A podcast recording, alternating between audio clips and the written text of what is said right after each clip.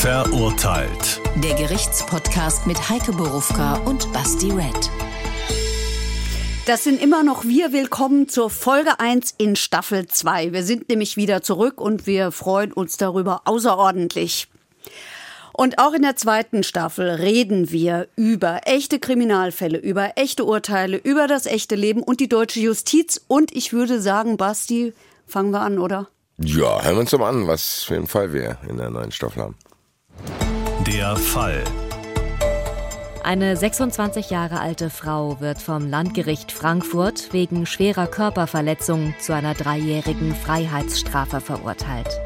Sie hatte ihren 15 Jahre älteren Mann gequält mit einer Heißklebepistole.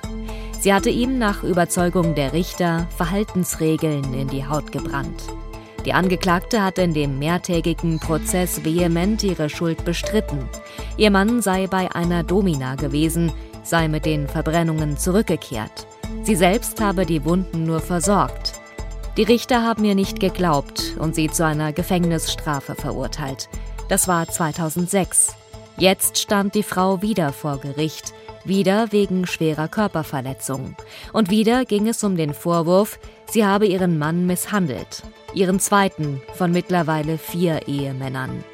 Erneut ist sie zu drei Jahren verurteilt worden, diesmal vom Amtsgericht Friedberg. Das Verfahren um den mysteriösen Tod ihres vierten Ehemannes hat die Staatsanwaltschaft einstellen müssen. Der Verdacht, sie habe auch damit etwas zu tun, ließ sich nicht erhaken. Eieiei, ich weiß nicht, aufmerksame Hörer von uns werden schon äh, hellhörig geworden sein, weil du hattest das mal, glaube ich, ich glaube, das war die Folge mit dem Mann in dem Gleisbett. Hattest du, hatte ich dich mal gefragt, ob du mir mal einen kuriosen Fall sagen kannst. Und da hattest du mir zumindest von dem ersten Teil dieses ganzen, dieser ganzen Prozesse, dieses ganzen Vorgangs berichtet. Jawohl, da habe ich von der Heißklebepistole erzählt Genau. und habe nicht geahnt, was alles dazwischen lag und wie schnell mich dieser Fall wieder einholen würde.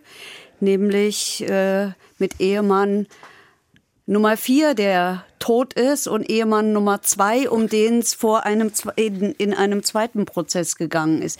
Ja, damit habe ich nicht gerechnet. Ich glaube, ich hätte ihn ja, sonst vielleicht ein bisschen anders beschrieben. Jetzt gut, aber man muss dazu sagen, das ist ja auch noch nicht so lange her jetzt, dass das Neue passiert ist, oder? Nee, das ist ganz frisch. Das Das, war in unserer Pause.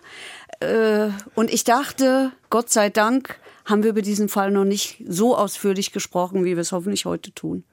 Ja, aber dann fangen wir ja trotzdem an. Wir haben es ja damals auch nicht ausführlich besprochen, sondern nur angerissen, weil das, wie gesagt, kurios war. Ja, aber ich würde es, glaube ich, heute nicht mehr so mit hahaha, was ein lustiger Genau. Fall erzählen. Das meine ich ja. Also wir, wir, wir kategorisieren das jetzt ganz neu ein, muss man auch, weil das ist ja echt heftig. Wir fangen mal an. 2004 ist das passiert, 2006 war der Prozess. Das ist jetzt, jetzt geht's hier nur um den ersten Ehemann und um die erste Tat. Jawohl. Weil das wird jetzt noch wichtig. Also, der erste Ehemann, was ist dem genau passiert? Der erste Ehemann ist also wirklich massiv misshandelt worden. Okay.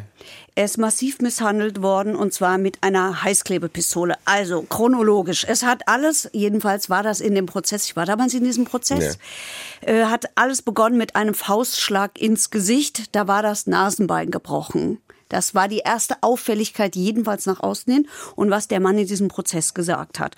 Und dann folgten weitere, Achtung, das wiederholt sich jetzt immer, äh, durch vier Ehen äh, möchte ich behaupten, weitere Sanktionen. Es hat also immer Strafen gegeben für alles. Die hatte so ein Bestrafungssystem und die hatte so ein Kodex.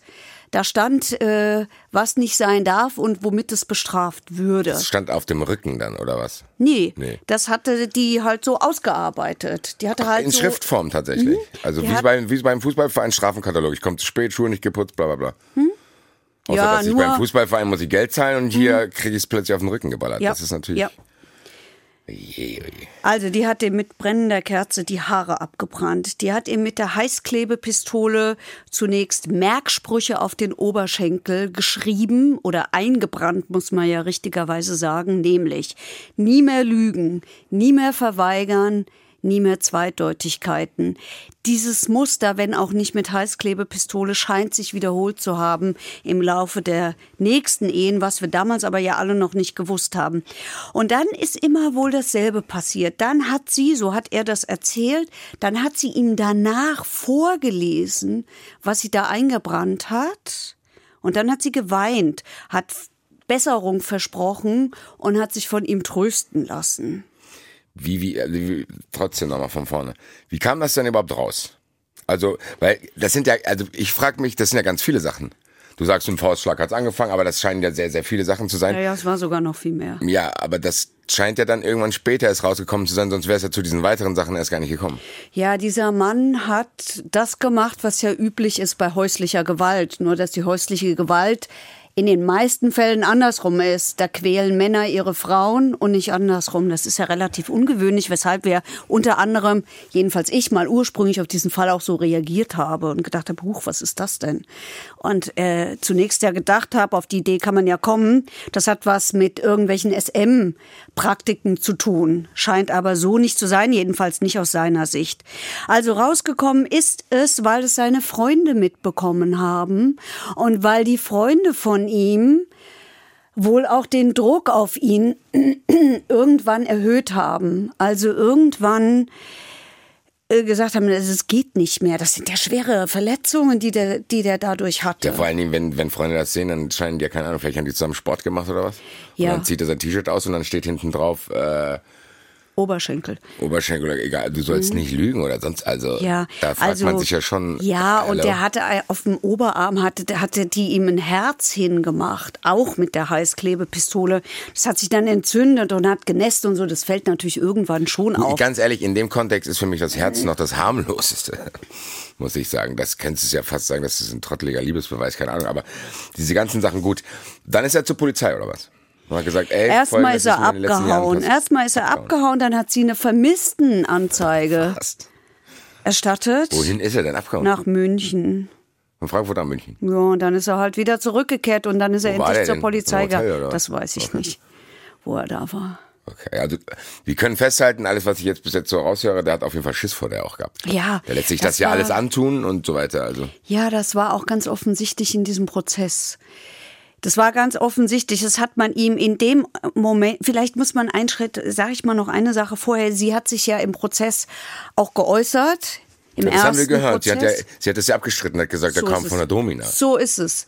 Also die hat quasi das, du hattest ja von dieses Ding im Kopf zu sagen, ey, das kommt vielleicht aus der SM-Szene, damit hat sie ja probiert zu spielen. Ich hab's geglaubt. Ja, ja, aber damit hat sie ja probiert, sie hat ja gedacht, okay, das könnte Sinn machen. Der Typ, also sie hat das eigentlich dann so getan, als wenn der Typ der Fettische wäre. Ja, ich also hab's auch wegen, Der geht da geglaubt. hin, was soll ich machen? Ich wollte es nur versorgen. Und du hast ja dann gesagt, gut, im ersten Eindruck hätte ich es auch gedacht, das war wahrscheinlich die Strategie dann. Ja, sie hat gesagt, er ist immer gekommen und dann musste ich ihm die Wunden verarzten und dann hat er mal versprochen, er geht da nicht mehr hin und so. Und es war glaubwürdig.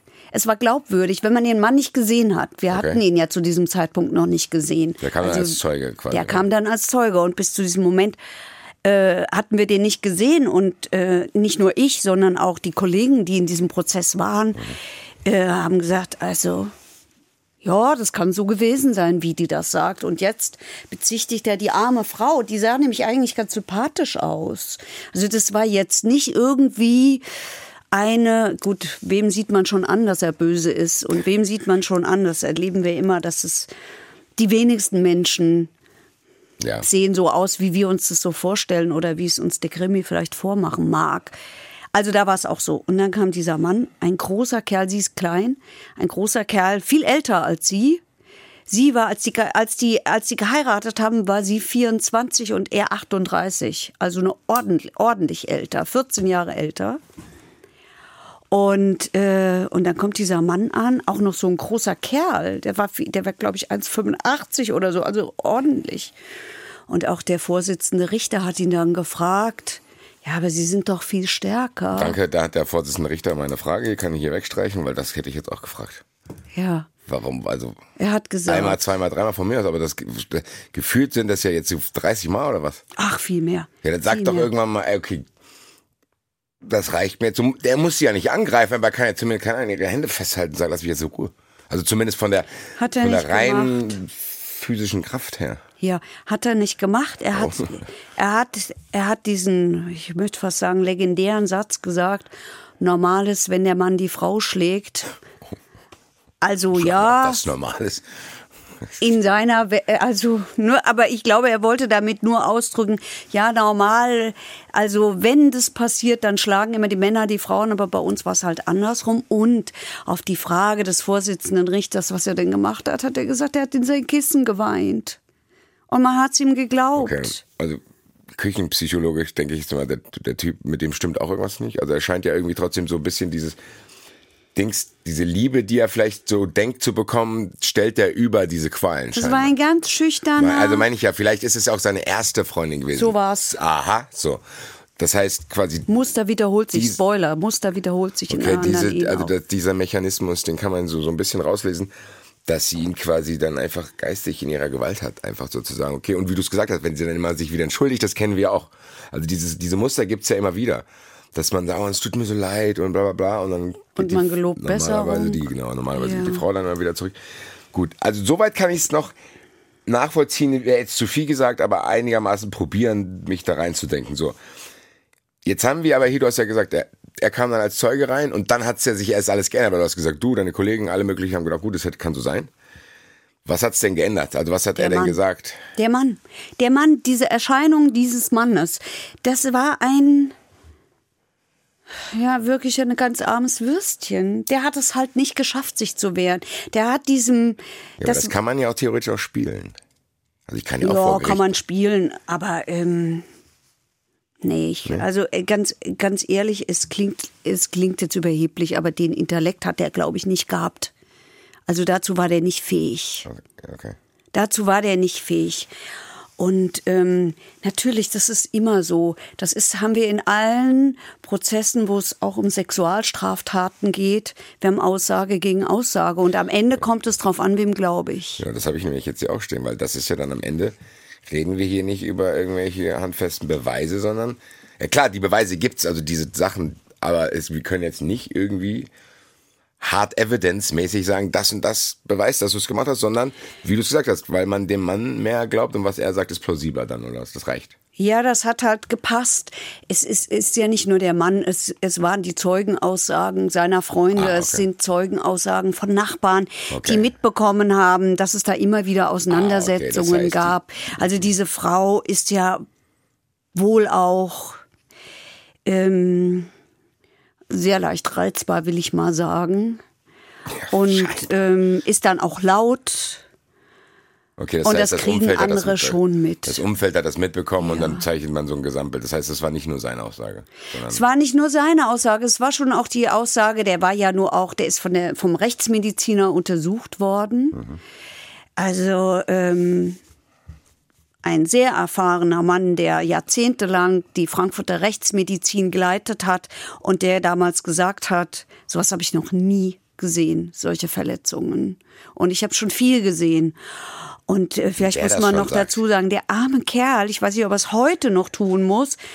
Ich habe darüber nachgedacht, ob ich vielleicht versuche, Kontakt aufzunehmen, aber ich, das wollte ich diesem Mann nicht antun, weil ich ihm wünsche, dass er seinen Frieden irgendwie damit gemacht hat und, und äh, mir jetzt nicht zugetraut hat oder nicht wollte, ihn ihn nicht nochmal dran erinnern wollte. Jedenfalls hat er damals erzählt, dass er so eine Art Ganzkörperanzug immer anziehen musste, damit diese Narben sich nicht noch weiter ausbreiten, also dass sie nicht größer werden. Und die mussten auch damals immer noch verarztet werden. aber er hat gesagt, nicht verheilen. er, der hat gesagt, dass er regelmäßig in die, in die Uniklinik geht, um sich da versorgen zu lassen. Immer noch.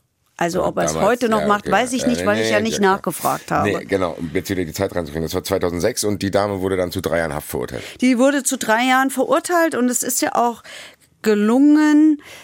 Jetzt habe ich gleich noch einen neuen Gedanken im Kopf, den sage ich gleich, deswegen stott, äh, stock ich gerade. Es ist ihr gelungen, dass ähm, sie ist dann in die Revision gegangen und so, aber der Bundesgerichtshof hat das gehalten, so dass es eine Weile gedauert hat, bis das Urteil rechtskräftig wurde.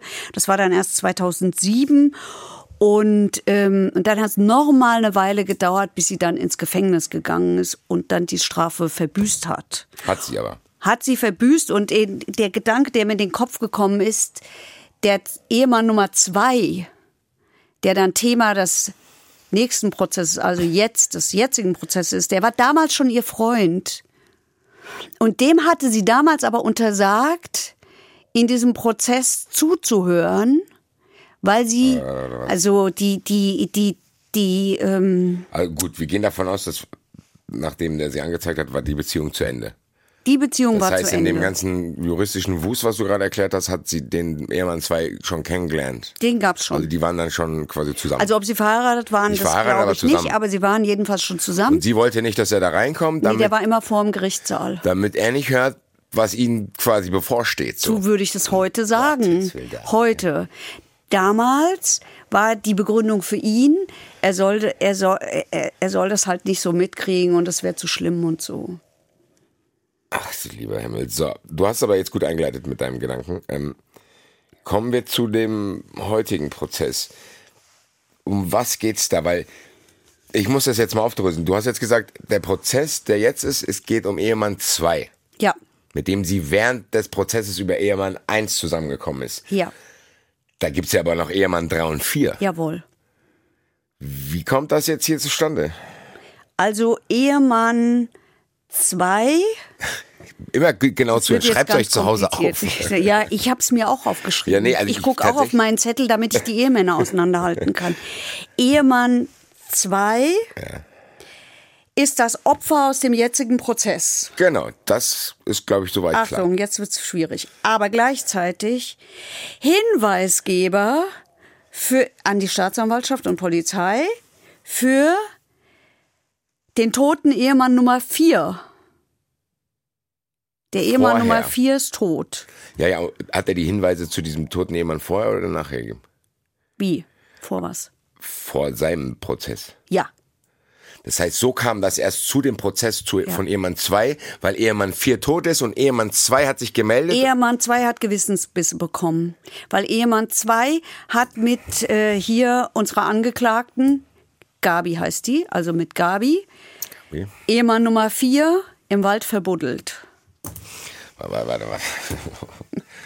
Also, Ehemann Nummer 2 hat zusammen mit ihr Ehemann Nummer 4 im Wald verbuddelt. Ja. Hat dann ein schlechtes Gewissen gekriegt, ist zur Polizei gegangen, hat gesagt, ey, wir haben gerade Ehemann Nummer 4 verbuddelt und in diesen Ermittlungen kam raus, dass er auch misshandelt wurde, was jetzt zu dem heutigen Prozess geführt hat. Ja. Pam. Ich traue mich fast gar nicht zu fragen, was für eine Rolle spielt Ehemann Nummer 3 da? Ehemann Nummer 3 war eine wichtige, war eine wichtige, war ein wichtiger Zeuge in dem Prozess jetzt, weil der auch von diesen Gewalttätigkeiten berichtet hat, weil der, dem ist auch die Körperbehaarung abgebrannt worden mit Kerzen und, und allem möglichen. Achtung, jetzt wird's eklig.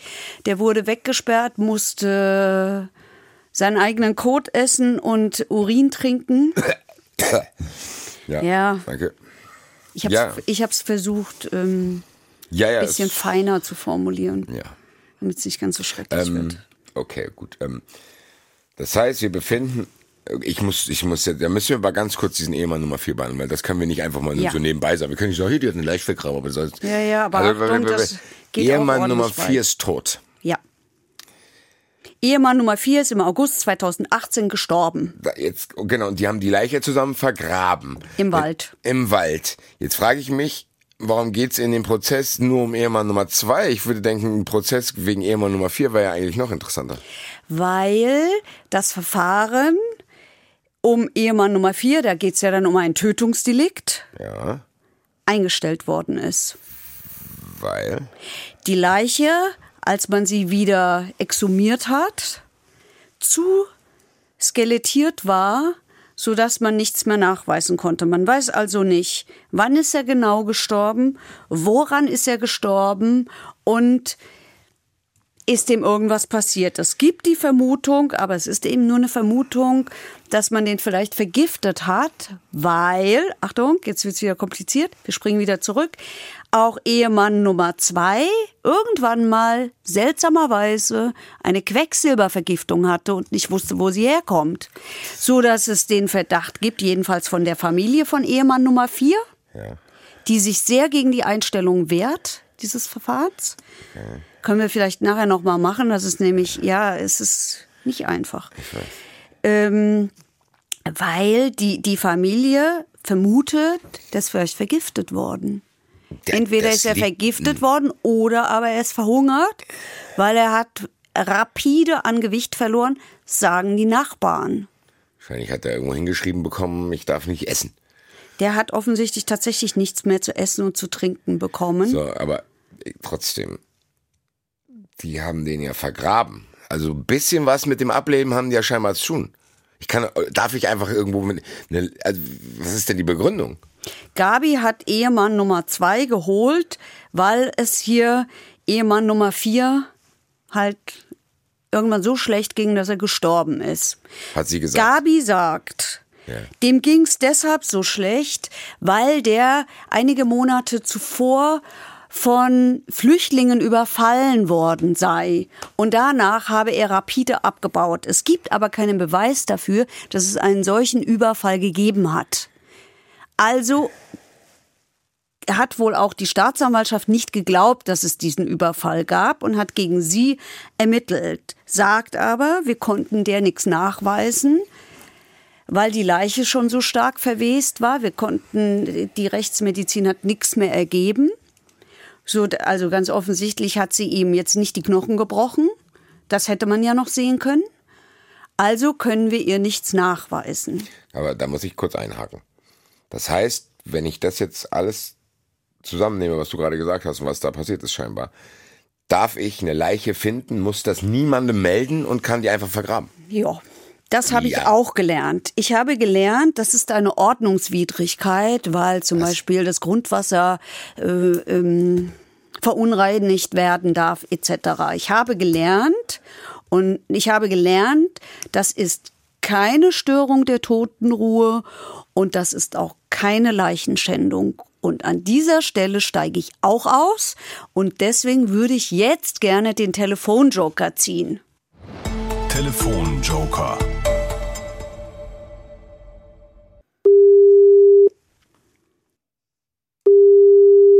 Drescher. Guten Tag, Herr Drescher. Der Gerichtspodcast Verurteilt meldet sich zurück. Schön, dass Sie wieder da sind. Wir sind wieder da und wir haben eine ganz spezielle Frage an Sie, weil ich es nicht verstehe. Eine Frau vergräbt mit, mit ihrem Ex-Mann ihren derzeitigen Ehemann, der warum auch immer gestorben ist, im Wald. Und die Staatsanwaltschaft sagt, das ist keine Störung der Totenruhe, das ist auch keine Leichenschändung, das ist nur eine Ordnung, Ordnungswidrigkeit. Das dürfte wohl richtig sein. Warum? Ja. Ähm, weil die Störung der Totenruhe, ähm, also ähm, zum einen äh, ist die als Angehörige Gewahrsamsinhaberin des Leichnams zunächst einmal. Das hört sich zwar blöd an, ist aber grundsätzlich so. Ähm, für einen Toten äh, sind grundsätzlich ja dessen Angehörigen verantwortlich, dass er ordentlich begraben wird. So. Ähm, und ähm, dann, dann ist strafbar nach der Störung der Totenruhe, wenn man das ihm wegnimmt. Äh, das hat sie nicht gemacht, sondern die hat ihn ja verbuddelt. Oder Wa- Was wegnimmt? Was wegnimmt? also wenn, wenn, wenn jemand anderes äh, praktisch den, den Körper, also wenn, wenn irgendwie ein Einbrecher kommt und, und holt den sich aus der, aus der Wohnung und nimmt den mit, dann würde man sagen, ähm, das ist insofern Störung der Totenruhe, weil äh, der Gewahrsam von der Frau gebrochen wird. Aber das hat sie ja nicht gemacht, sondern die hat es ja einverständlich mit ihrem neuen Lebensgefährten äh, selber weggebracht und, und verbuddelt. Und das andere ist dann die Frage, ähm, ob da, das beschimpfende Unfug ist, äh, wenn das nicht äh, dem Friedhof zugeführt wird, wie es sich gehört. Nach, in deutschem Recht muss ja Friedhofs, äh, Bestattungszwang auf dem Friedhof gegeben grundsätzlich, ähm, sondern wenn es ist irgendwo verbuddelt. Aber das ist wohl noch nicht beschimpfender Unfug, weil da eben so Sachen äh, mit gemeint sind, äh, äh, dass eben ja äh, man irgendwie da äh, Teile äh, ausstellt oder sonst irgendwas macht ähm, oder wie, wie bei unserem Kannibalen, den dann klein schneidet und, und anfängt aufzuessen oder sowas. Ähm, aber ähm, das reine Vergraben eines Leichnams irgendwo im Wald dürfte wohl nicht, äh, nach dem, wie ich die Rechtsprechung zu dem 168 kenne, nicht als Störung der Totenruhe strafbar sein. Äh, gut, ich bin auch wieder da in Staffel 2. Grüße wunderbar. Sie. Hallo Basti. Ich habe mal eine Frage, aber gibt's da denn keine Meldepflicht irgendwie? Ich kann, kann ich einfach sagen, ich muss hier niemandem Bescheid sagen, wenn er stirbt oder was? Naja, also äh, grundsätzlich äh, geht man natürlich davon aus, dass sich jeder ordentlich verhält und jeder weiß, dass die auf den Friedhof gehören. Ähm, und äh, wenn das bekannt wird, dass da jetzt ein Leichnam weg ist, wird die Polizei natürlich anfangen zu ermitteln, ja, weil natürlich in erster Linie der Verdacht besteht, dass da einer vergraben worden ist oder weggeschafft worden ist, damit irgendwelche Spuren beseitigt. Ähm, für den, für den Lebensgefährten könnte das möglicherweise, aber das ist, das ist auch dann schon wieder ganz schwierig, äh, Strafvereitelung sein. Äh, wenn, wenn er praktisch äh, weiß, äh, die hat den umgebracht ähm, und äh, er sorgt dafür, äh, dass die Leiche wegkommt, damit da die Spuren nicht gefunden werden können ähm, wäre das eventuell daran zu denken, ob das Strafvereitelung für ihn ist. Ähm, das Problem ist nur, ähm, wenn er möglicherweise an der Tat selber auch beteiligt war dann ist er wegen Strafvereitelung nicht strafbar. Und ob man das ähm, feststellen kann, entweder hat er mitgemacht oder er hat Strafe vereitelt, da habe ich auch so meine Zweifel. Und von daher ist es dann möglicherweise so, dass das äh, da auch ein Problem gibt, äh, den deswegen irgendwie zu belangen. Also die Staatsanwaltschaft hat sämtliche Verfahren eingestellt, mhm. weil der Leichnam so skelettiert war, dass mhm. man einfach nichts mehr hat feststellen, mehr feststellen können. Ja klar, sicher. Weder Todeszeitpunkt ja. noch Ursache noch sonst irgendwelche Umstände. Die Schwierigkeit, ob man eben allein, dass der Leichnam weggeschafft worden ist, äh, daraus schließen kann, ähm, der muss äh, noch gelebt gelebt haben, äh, bevor er weggeschafft worden ist und ist erst umgebracht und dann weggeschafft worden. Das liegt sicher nahe, ja, aber äh, äh, auf so einer auf so einer dünnen Beweislage äh, ist das ist das ausgesprochen kritisch. Also ob das auch bei uns gereicht hätte, jemanden zu verurteilen, wenn man sagt, naja, die Kipp hat uns kein vernünftiges Motiv gefüllt, äh, ge gebracht, äh, dass es den im Wald verbuddelt hat. Also muss der äh, schon von ihr umgebracht worden sein, sonst macht das ja keinen Sinn, sonst hätte es ja jemanden rufen können. Äh, da, da, da wird es da wird's ganz eng, ja, zumal ja auch möglich ist, äh, dass der aufgrund von irgendwelchen anderen Folgen, äh, die jetzt nicht unbedingt als, als, als Totschlag oder, oder Mord strafbar wären, gestorben ist ähm, und äh, ja, eine, eine mangelnde Pflege äh, ver, verdeckt werden sollte oder so irgendwas, ja, die aber noch nicht jetzt ein Tötungsdelikt äh, umfasst. Also da ist, das ist ganz, ganz eng letzten Endes von der Beweislage her. Also Glück gehabt halt, ja, ist das.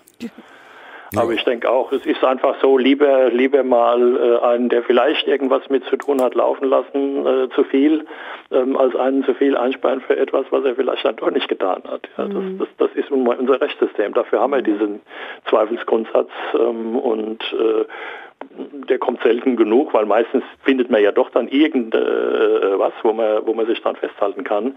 Ähm, aber ähm, manchmal ist das so, ja. Also wir hatten ja diesen Fall mit diesem russischen Geschäftsmann, äh, äh der da in zwei Teilen aus dem Main gefischt wurde und da war das halt auch so. Man hatte natürlich Zweifel dran, ob die alle nichts damit zu tun haben.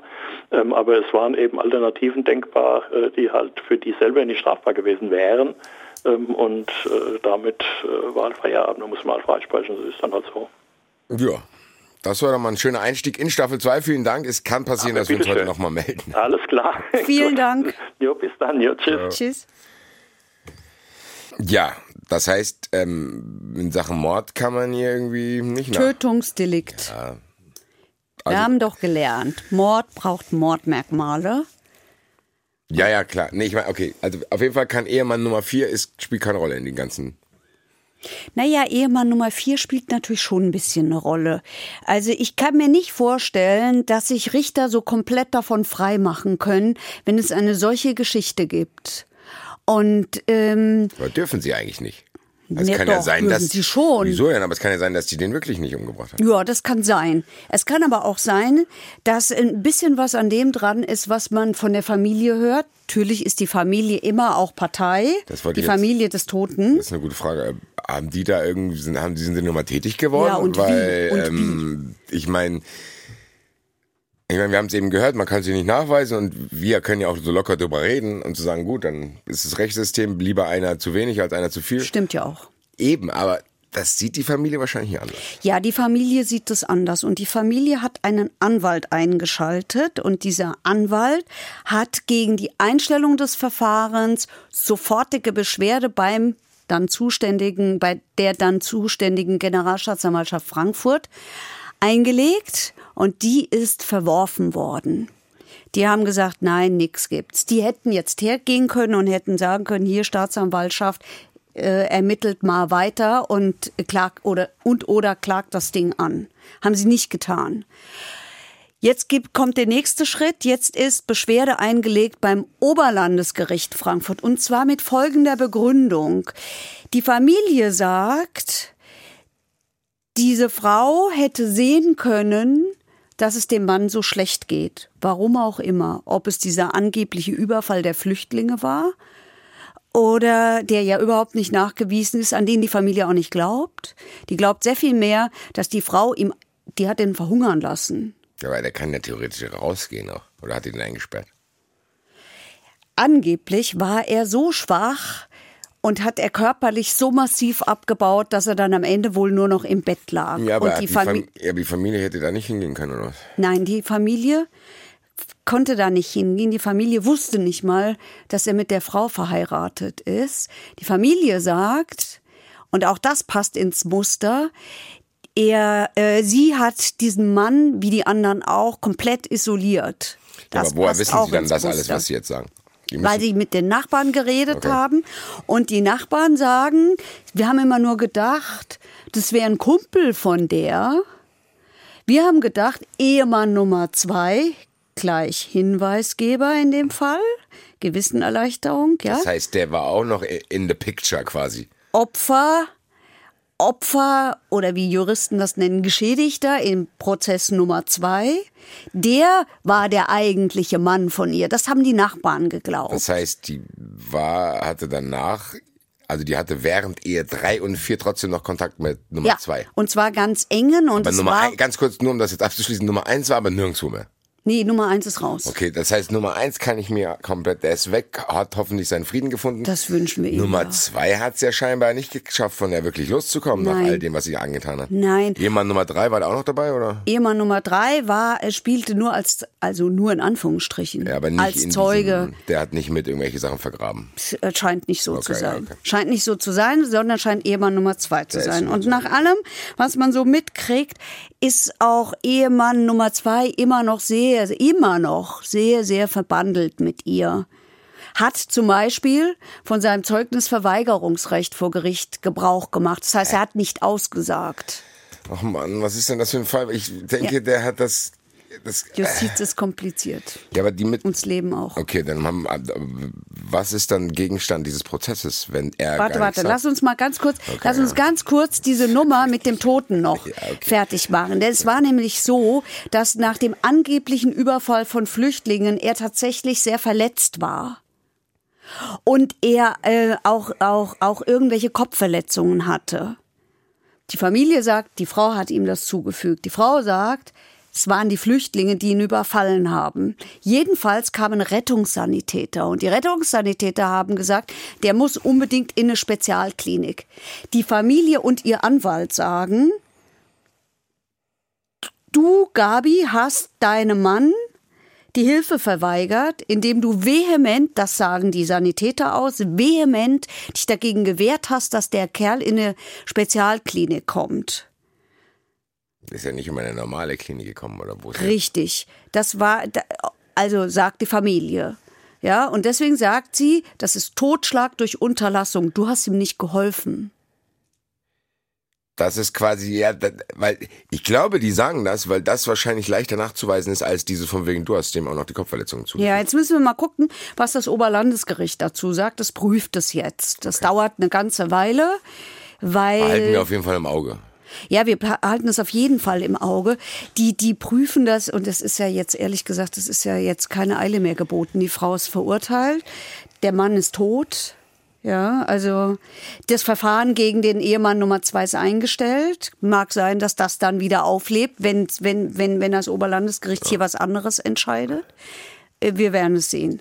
Wir werden, wir, wir werden es sehen. Aber diese Familie hat eben auch, und das ist, das zieht sich durch alle diese Ehen offensichtlich durch, dass die ihre Männer isoliert hat, dass sie sie manipuliert hat und dass alle Männer doch sehr schwache Männer sind, unerfahrene Männer sind. Sie ihr Beuteschema quasi. Wie bitte? Sie ihr Beuteschema. Scheint so. so zu sein, ja. So. Du hast es eben in kurzen Nebensatz gesagt. Das heißt, der zweite Prozess ge- wegen Ehemann 2 ist geplatzt, oder was? Nein, nein, der zweite Prozess wegen Ehemann 2 endete mit weiteren drei Jahren, zu denen sie verurteilt worden ist. Aber der Fall war aus mir nicht erklärlichen Gründen nicht am Landgericht angeklagt, sondern er war am Amtsgericht, sprich am Schöffengericht angeklagt. Schöffengericht heißt, das ist ähm, ein Berufsrichter und zwei Laienrichter, die dann darüber richten. Und die dürfen nur verurteilen bis zu vier Jahre. Das ist die Grenze fürs Amtsgericht. Alles, was darüber ist, darf nur noch das Landgericht, weil das auch größer besetzt ist. Und ähm, jetzt gibt es das Rechtsmittel der Berufung. Das heißt, ich bin sehr sicher, dieser Fall geht in eine nächste Runde.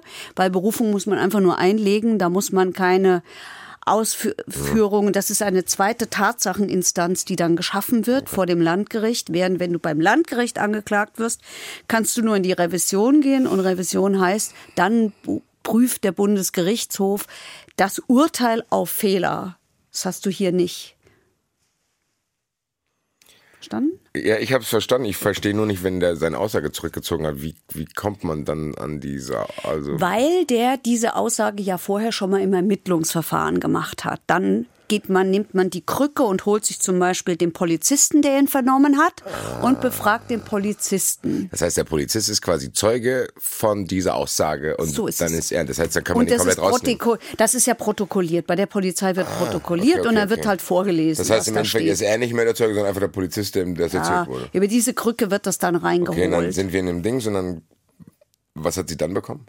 Drei Jahre. Auch wieder. Schwere Körperverletzung. Scheint so ein Abo von ihr zu sein. So, Ja. ich mach was, dann krieg ich drei Jahre. Also ganz ehrlich, je länger ich über diesen Fall nachdenke und je mehr ich mir überlege, was, ähm, was, was diesen Männern angetan worden ist, auch körperlich, desto mehr, ich sage das sehr selten, weil es mir sehr selten so geht, desto mehr denke ich, dass die ist eigentlich gut davongekommen. Die war echt ordentlich gut verteidigt, offensichtlich, und hat das gut hingekriegt. Ja, man muss ja auch dazu sagen, sie hat ja auch dankbare Opfer in, in dem Sinne. Aber- also die, die, die haben ja echt wenig Widerstand. Der eine hat seine Aussage zurückgezogen, der andere hat Angst vor ihr gehabt.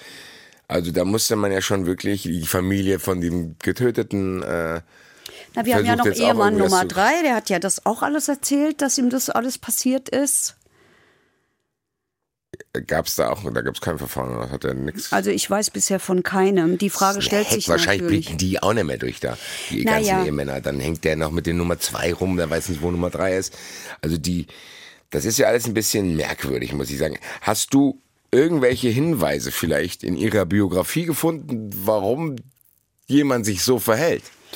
Sie selber hat ja zwar ausgesagt, aber sie hat die Taten ja alle bestritten. Ja. Das heißt, sie gibt uns keine Antworten darauf, warum macht sie das eigentlich? Weil manchmal hat man es ja, wir hatten ja auch Fälle schon, wo wir dachten, okay, wir können es zwar nicht verstehen, aber wir können so ein bisschen zumindest einen kleinen Wir Griff der. Nachvollziehbarkeit haben. So, okay, du hast Gewalt erfahren, du wendest Gewalt an, so ein bisschen Leimpsychologie.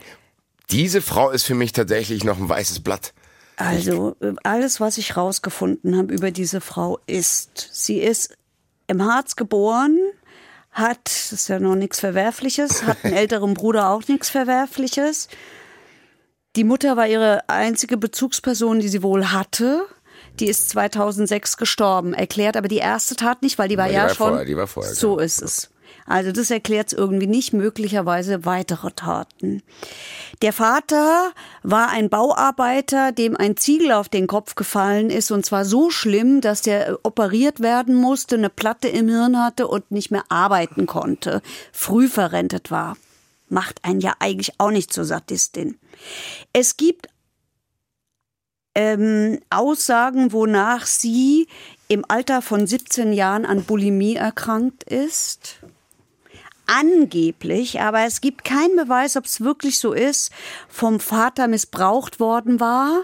So, das wäre zumindest ein erster Hinweis. Jedenfalls ein Borderline-Syndrom, Syndrom heißt es, ne?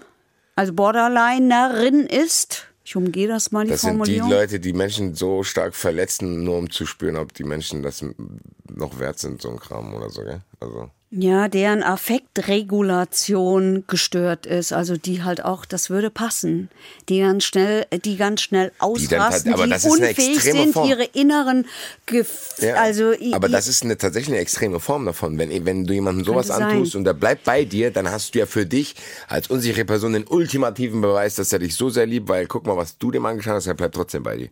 vielleicht. Das ist vielleicht der Ansatz, aber ich weigere mich tatsächlich, anders als in anderen Fällen, wo ich eigentlich tatsächlich mich echt, auch weil es mich interessiert, in die Leute reinversetzen will. Das hier kann ich noch nicht greifen, weil da reicht Ja, die ich, ich Information kann das nicht. auch nicht greifen. Ich fürchte, wir werden es am Ende auch nicht greifen können. Sie war jedenfalls äh, damals als junges Mädchen, sie hat sich wohl auch geritzt ähm, und war in sechs Monate in der Psychiatrie in Göttingen Gut, also und ist dort aber als stabil und geheilt entlassen worden. ja gut, scheint nicht so gewesen zu sein. So, das wissen wir. Wir haben in beiden Prozessen oder in beiden Verfahren hat es Gutachter gegeben, die versucht haben, sie zu verstehen, was aber nicht ging. Und zwar deshalb nicht, weil sie hat mit ihnen nicht geredet. Das hat sie verweigert. Das darf sie. Und sie hat auch nicht erlaubt, dass in ihre Krankenunterlagen Einblick genommen wird. Also sind das alles, auch das mit der Psychiatrie. Das darf man. Ja. Das wäre eigentlich schon interessant. Schweigepflicht. Das ist, das ist höchstpersönliche Dinge. Okay. Du musst dich in diesem Staat nicht selber belasten. Das gilt für jeden Menschen. Okay.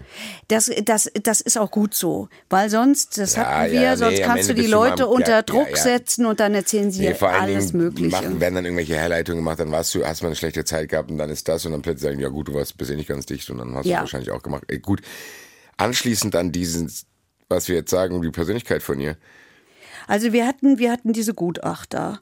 Und diese Gutachter haben also nicht mit ihr reden können. Das heißt, sie haben nur einen Eindruck vor Gericht von ihr. Die gucken sich die halt an und hören sich an, was die anderen sagen. Jetzt sagt die aber, außer ich war's nicht. Ja, und die Männer haben sich gegen mich verschworen und die lügen einfach über mich, sagt sie nichts. Da kannst du wahrscheinlich auch nicht so furchtbar viel mit anfangen.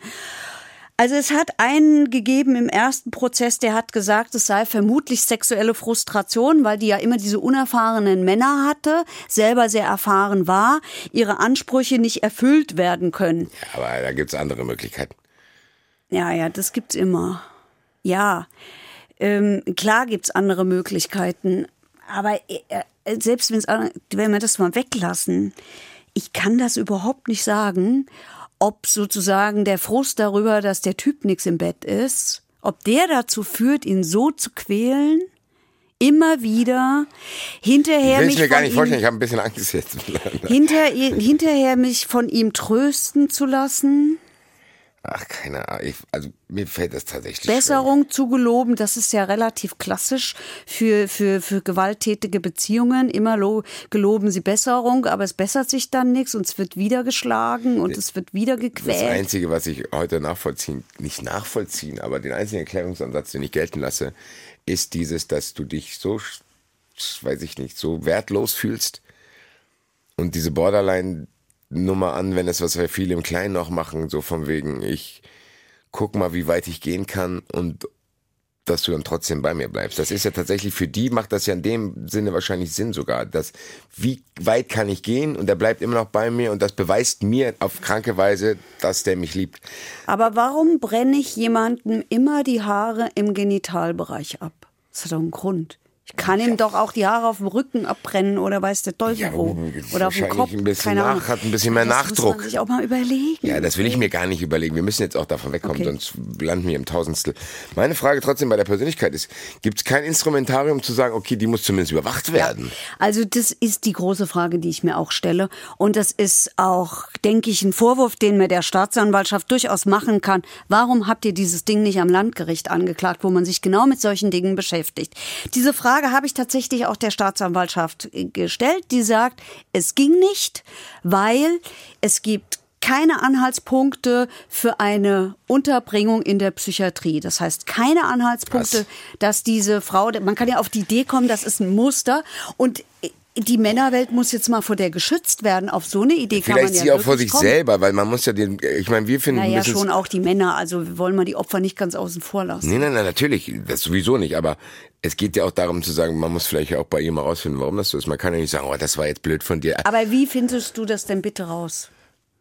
Ja, indem wenn ich die sie nicht redet, psychologische Behandlung. die, die, wenn die nicht mitmacht, was willst du denn machen? Du kannst sie doch nicht zwingen. Ich kann die doch nicht alle drei Jahre wieder rauslassen und sagen, ja gut, dann hol dir den nächsten Besenstiel und mach irgendwelche merkwürdigen Sachen. Ja, das, das, äh, das, das ist, ähm, das ist, das lässt total unbefriedigt zurück. Das geht mir auch so. Ich finde das ganz, ganz schlimm. Also Ich will ja gar nicht, ich will gar nicht, dass es falsch rüberkommt, sorry. Ich will nicht, dass es falsch rüberkommt, dass ich sage, die muss für immer weggesperrt werden. Ja, vielleicht muss sie das tatsächlich. Ja, aber kann sein, dass das rauskommt, aber zumindest müsste man ja mal probieren rauszufinden, ey, das macht man ja an anderer Stelle auch.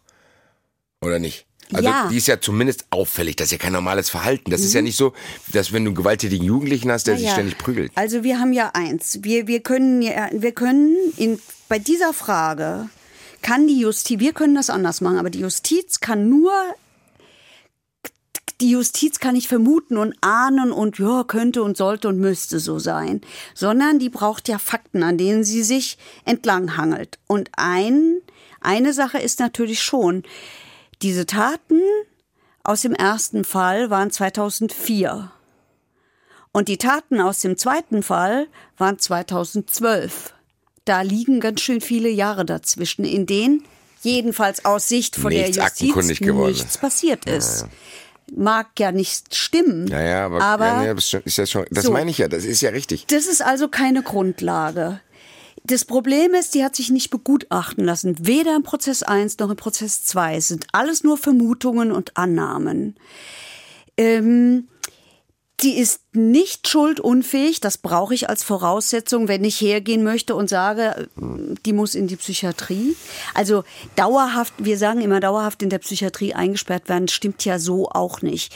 Das Problem für viele ist, das hat mir gerade interessanterweise neulich jemand erzählt, der äh, mir von seiner der mir von seiner von seiner äh, Geschichte erzählt hat, der ist sehr häufig wegen Betrügereien verurteilt worden und ähm, der ist oh, jetzt habe ich vergessen, wie das heißt.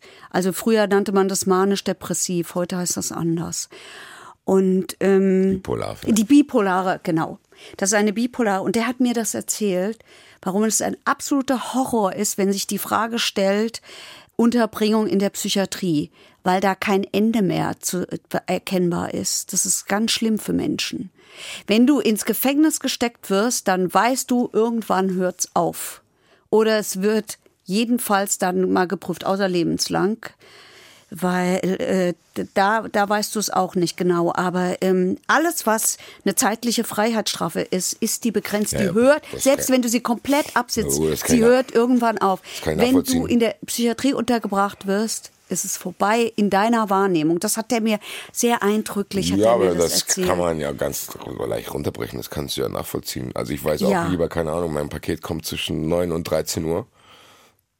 Anstatt zu sagen, ich weiß nicht, wann es kommt. Also Ja. da muss ich zwar von 9 bis 13 Uhr warten, ist auch scheiße, da weiß ich aber wenigstens. Ich kann es schon aber verstehen. das mit dem Paket ist ja, ich habe es jetzt auf meine Ebene runtergebracht. Okay. Ich wollte mir nicht vorstellen, für immer in der Psychiatrie zu sitzen. Ja, und ich Auch muss wenn ich bald und so weit bin, brauch- wenn ich mir das hier weiter Und anhöre. wenn ich jemanden unterbringe in der Psychiatrie, dann brauche ich eine eine begutachtete psychische Erkrankung, auf der das beruht. Die konnte man jetzt nicht nachweisen. Die kannst du nicht nachweisen. Das ist das Problem, ja. Also zwar sagt der Sachverständige, ja, hier bauen sich Frustrationen auf, das wäre klassisch. Der dominierende Partner, ich lese es jetzt ab, weil ich mir das, weil das, weil das so eine ähm, Sachverständigensprache ist. Aufbau von Frustrationen durch den dominierenden Partner, die Aggressionen nach sich ziehen. Aber ey, das reicht doch nicht. Und so lässt ein das sehr, sehr unbefriedigt zurück. Ist tatsächlich so, was du vorhin gesagt hast, äh, macht für mich zumindest ein bisschen Sinn zu sagen, okay, da ist halt einfach auch aktenkundig zehn Jahre nichts passiert. Mhm. Keine Ahnung, ich bin, weiß ich nicht. Äh, hast du schwierig. noch irgendwas, was du dazu sagen willst? Nein, nein, weil wir ja die Frage, die uns alle interessiert, warum macht diese Frau das? Die kann und die, vielleicht kann sie sie selber nicht beantworten, aber äh, wir haben darauf keine befriedigende Antwort gefunden. Zwei ähm, Gerichtsprozesse haben nicht dazu geführt. Aber wir bleiben natürlich mit dem Gefühl zurück, das kann doch irgendwie nicht sein. Ja, ich meine, wenn wir uns überlegen, was das für Auslöser waren. Streit beim Pizzaessen, das haben wir gar nicht erzählt. Falsche, die Hände hat er sich nicht ordentlich gewaschen. Dann, dann, dann wird der so geschlagen und getreten, dass er nicht mehr laufen kann hinterher. Die Spezimischung war nicht in Ordnung. Das was, was, ist schon sehr auffällig. Was ist das Spezimischung? Nach, für die Spezimischung hat's auch, ich weiß jetzt Na schon gut, gar nicht das kann ich endlich mal nachvollziehen. Also, Spaß. äh. Oh Gottes Willen. Ja gut, ich, ich tatsächlich lässt mich tatsächlich unbefriedigt zurück. Es ist ein großes Mysterium. Hast du noch irgendwas, was du sagen willst? Ansonsten Nein, ich, ja, äh, es ist mir ein Bedürfnis zu sagen, dass wir das weiter ähm, verfolgen. Ja, Staffel 3. Vielleicht in Staffel 3, vielleicht schaffen wir es auch noch in Staffel 2, mit der wir gerade erst angefangen haben. Nein. Und Ehemann Nummer 5 in Staffel 3, der Spoiler. Ja, nicht Spaß. Gut, weil dann würde ich jetzt mal sagen, wir atmen kurz durch und gehen in den Zuschauerraum, weil es ist von der letzten Staffel noch eine sehr interessante Frage aufgetaucht, beziehungsweise zwei. Zuschauerraum. Und zwar fangen wir mit der kleineren an. Und zwar Annika hat bei Twitter gefragt, ähm, es gibt einen Unterschied zwischen verhaftet und festgenommen. ja, einen ganz großen Unterschied. Verhaften dürfen nur Richter. Übrigens auch keine Staatsanwälte, wie es gerne im Krimi heißt. Die verhaften auch nicht, die stellen nur die Anträge dafür. Also, festnehmen, das macht die Polizei, das dürfen übrigens auch Privatmenschen. Festnehmen ist immer was Vorübergehendes. Wenn du einen, wenn du guckst mich so an. Ja, das, wenn ich habe jetzt so gedacht, ich kann ja auch Leute festnehmen. Ja, kannst so. du machen, aber du Wen brauchst denn? einen Grund. Nee, nicht, äh, nicht, weil du ihn doof findest. Ach so, schade. Also du läufst über. Du Thomas läufst, Müller hat Glück gehabt gerade. Ja, weiter. Du läufst. Bleiben wir mal bitte bei der Sache. Du läufst über die Zeil Ja. und du siehst, wie einer, einer, irgendeiner klaut einer Frau die Handtasche. Okay, dann kann ich den quasi du festnehmen. rennst hinterher, nimmst den fest. Da musst du aber bitte die Polizei rufen. Ja, Hm, du bist nicht der Staat. Und nein, unter keinen Umständen. Und da muss die Polizei Okay. übernehmen. Also, festnehmen ist was Vorübergehendes. Das kann ich auch nicht ewig machen. Das äh, hören wir und sehen wir und lesen wir ja immer, wenn bei irgendwelchen ähm, Razzien oder so werden Menschen festgenommen, dann kann ich sie nur eine bestimmte Zeit festhalten, nämlich 24 Stunden.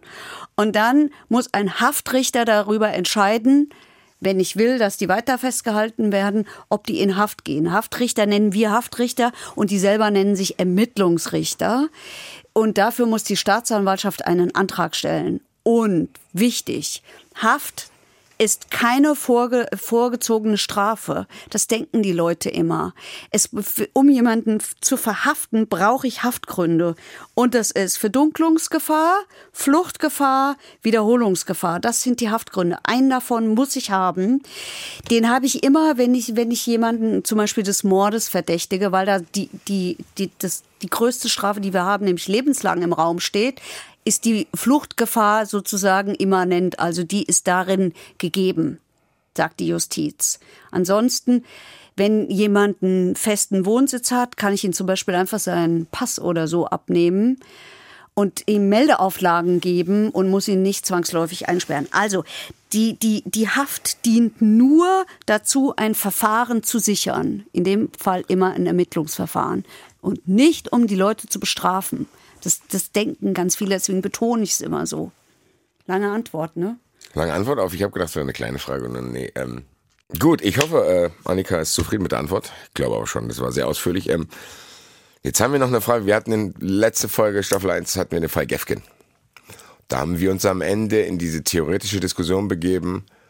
Folter, ja, nein, übergesetzlicher Notstand, bla, bla. Jetzt ist die Frage, und die finde ich sehr interessant. Leider habe ich jetzt vergessen, von wem es kam, aber derjenige wird es wissen, weil die ist sehr speziell.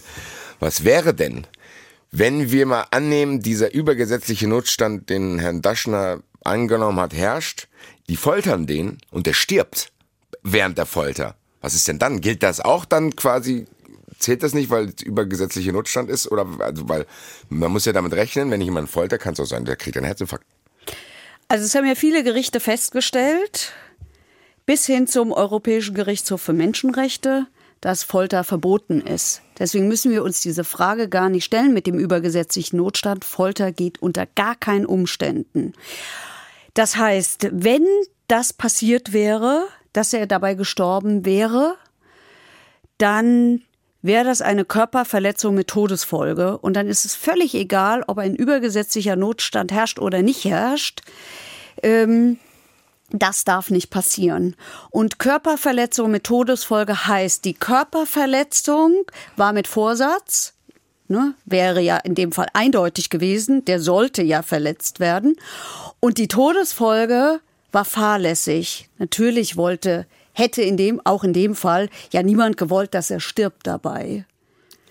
Und Wer damit, wäre dann angeklagt worden? Der Staat oder derjenige? nee, den der Staat kann man nicht einzelne- anklagen. Man einzelne kann Typ, nur, oder? man kann nur Menschen anklagen. Man Das heißt, kann, mit dem, der es beauftragt hat. Ich vermute mal, dann wäre dasselbe, da wären dieselben angeklagt worden, wie tatsächlich ja auch wegen der Folterandrohung angeklagt worden sind, nämlich der Polizeivizepräsident und der Beamte, der es gemacht hat. Möglicherweise, weil es war ja immer in Rede, dass da ein Spezialist eingeflogen wird. Wenn der Spezialist es gemacht hätte, vielleicht der dann auch noch. Haben die dann keine Chance zu sagen, ey, ich, das ist mein Chef, der hat gesagt. Nein, Nein. nein. Weil ich habe das trotzdem noch nicht ganz verstanden, weil der, der, der Herr Daschner dachte doch, das ist in Ordnung. Ja, aber es war ja nicht in Ordnung. Das reicht nicht. Ja, aber das kann der sich doch nicht Menschen, komplett die aus den andere Fingern schlagen, saugen. denken manchmal auch, es ist in Nein, Ordnung. aber und der, das der ist doch nicht. Polizeipräsident, der kann sich doch nichts ausdenken. Deswegen haben wir uns ja alle darüber aufgeregt. Oder ich mich. Nee, alle haben sich nicht aufgeregt. Aber deswegen habe ich naja, mich fangen wir nicht an. Wir aufgeregt. haben, Das hört euch die wir letzte Folge an. Folge 10, Staffel 1. Äh, da reden wir sehr, sehr ausführlich drüber. Das will ich jetzt hier nicht nochmal auf, aufmachen. Genau, die kann man alle noch nachhören. Die kann man alle Laufen noch auch im finden. Fernsehen gerade. Sie laufen immer noch im Fernsehen. Diese Folge wird auch noch kommen. Und wir kommen auch wieder, weil wir sind ja jetzt in Staffel 2. Und in zwei Wochen, das ist auch diese Staffel so, ich werde ausnahmsweise meinen Dabei Dabei mit einem kleinen Gastornes ersetzen und verabschiede mich. Verurteilt. Der Gerichtspodcast mit Heike Borufka und Basti Red. Eine Produktion des Hessischen Rundfunks.